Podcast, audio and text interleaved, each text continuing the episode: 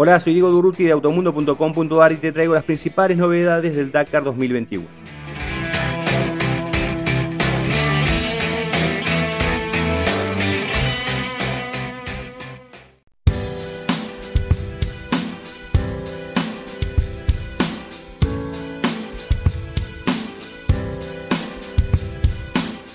La edición 2021 del Dakar contará con varias novedades que incluyen un recorrido renovado, innovaciones tecnológicas, medidas para extremar la seguridad y hasta una nueva categoría. Nueva ruta. A diferencia del Dakar 2020, el primero que se realizó en Arabia Saudita, la carrera desarrollará su primera parte en el sur del país. El punto de largada y llegada será Jeddah, mientras que el día de descanso será en Haid. Roadbook. Todos los competidores recibirán la hoja de ruta pocos minutos antes de la salida de cada especial. Las tripulaciones Elite de autos, side-by-side y camiones utilizarán una versión electrónica en una tablet. En el futuro, todos los participantes tendrán esta tecnología.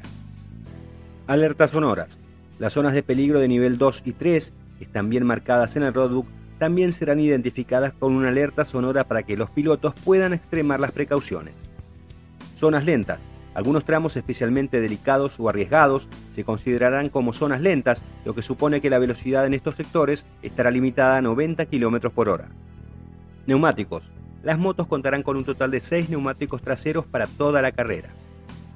Chalecos con airbags.